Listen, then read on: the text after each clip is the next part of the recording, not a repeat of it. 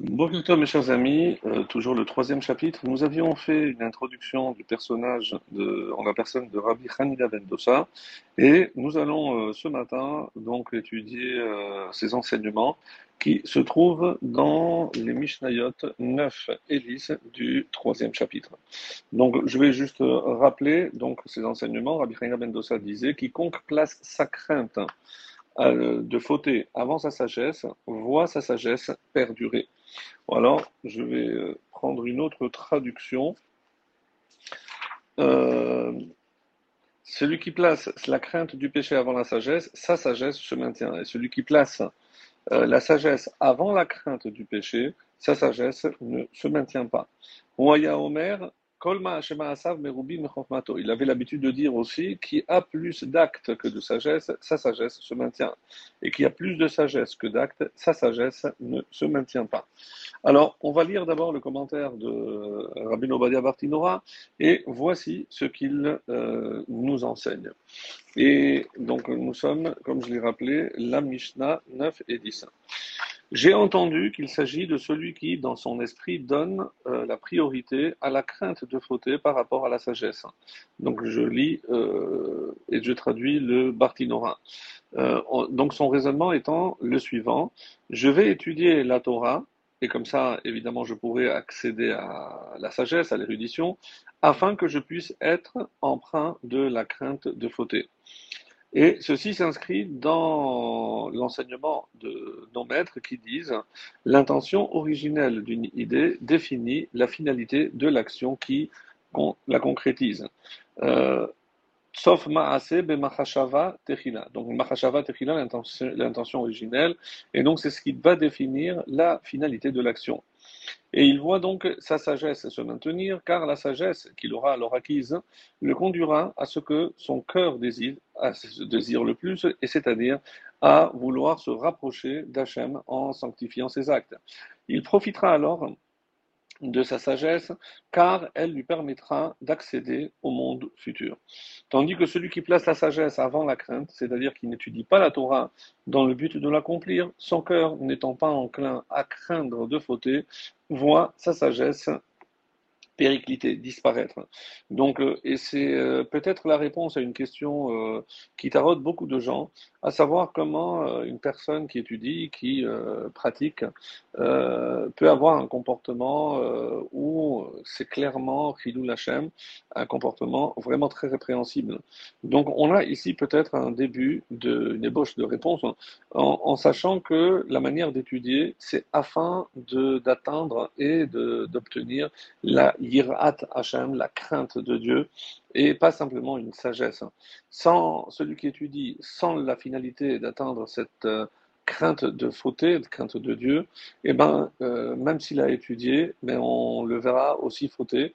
Et donc, à la fin, comme nous dit ici Rabbi Chaim Ben Dossa, il n'aura ni la crainte et il perdra également cette sagesse. En effet, et je reprends donc le commentaire de Bartinora. Étant donné que sa sagesse l'empêchera de concrétiser ses désirs matériels, lui rappelant à chaque instant que telle ou telle chose qu'il convoite ou euh, recherche lui est interdite, donc ça va l'écœurer, c'est alors qu'il va dénigrer et il va délaisser.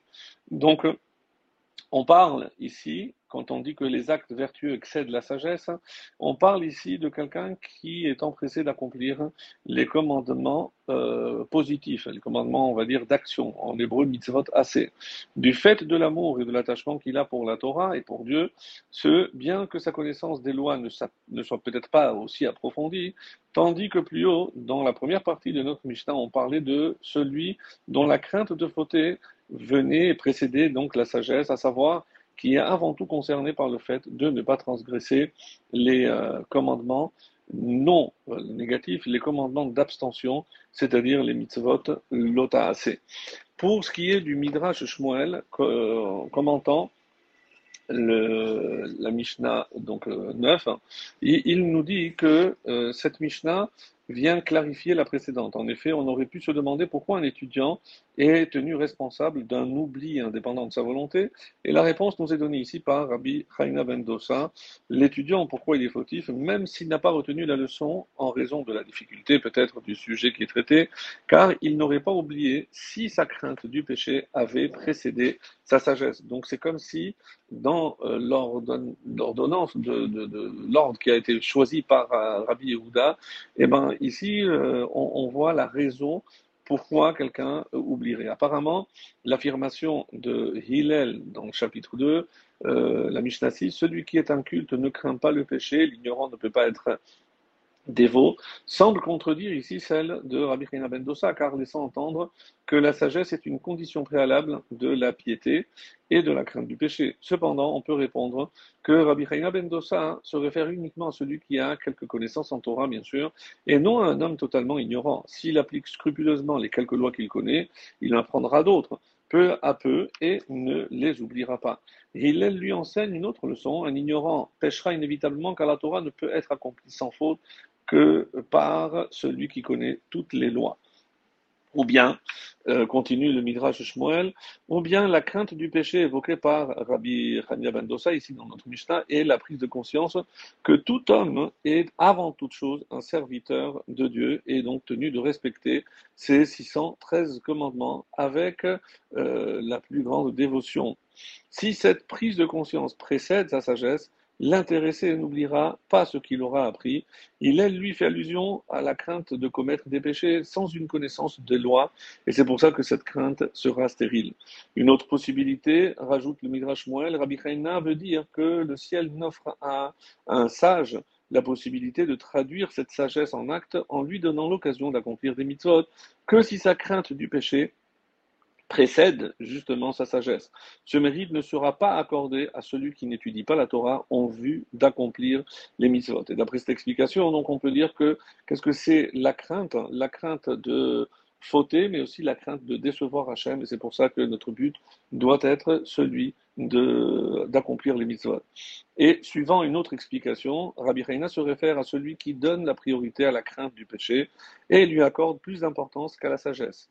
Autre explication, rajoute Midrash Moël pour conclure, le niveau d'intelligence d'un homme est fixé par le ciel avant même sa naissance, on le sait, mais il peut choisir en toute liberté d'être ou un rachat, ou un tzaddik, un juste ou un méchant.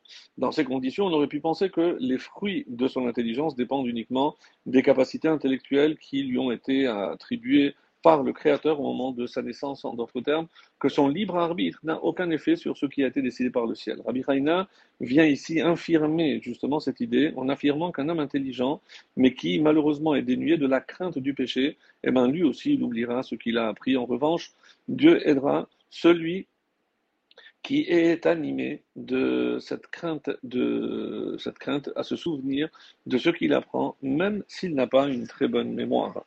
Et pour conclure sur la Mishnah 10, il disait aussi quiconque est apprécié par les hommes est aussi apprécié par l'Éternel, tandis que quiconque n'est pas apprécié par euh, les hommes ne l'est pas par l'Éternel.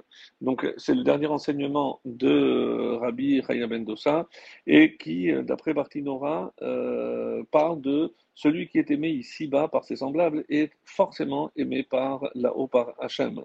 Et quant, euh, quant à, au Midrash Moël, il euh, rajoute Kol pour conclure, la Mishnah ici fait peut-être référence à une personne qui tout au long de sa vie a guidé les autres sur le droit chemin. Il fait plaisir aux hommes parce qu'il les aide à recevoir une récompense éternelle dans le monde futur. Puisque l'âme de chaque juif émane de Dieu, le plaisir qu'il procure aux autres en leur permettant d'acquérir une part dans le monde futur est partagé, si l'on peut s'exprimer ainsi, par le Créateur lui-même. Pourquoi l'auteur de la Mishnah a-t-il jugé nécessaire de répéter la même idée sous la forme négative? S'il n'avait pas écrit la première phrase, on aurait pu penser qu'un dévot qui s'impose de grands sacrifices et des privations dans le service divin plaît au Créateur, même s'il ne plaît pas aux hommes. C'est pourquoi l'auteur a ajouté la seconde phrase à la forme négative pour nous détromper. De notre côté, S'il n'avait pas énoncé euh, que cette dernière phrase, on aurait pu en déduire que même si ses actes plaisent aux hommes, il ne plaît pas nécessairement à Dieu, c'est qui peut prévoir en lui un manque de sincérité. Cette éventualité donc est rejetée par la première phrase, qui laisse clairement entendre que celui qui parvient à plaire aux hommes plaît aussi à Dieu, car sa piété n'est certainement pas feinte.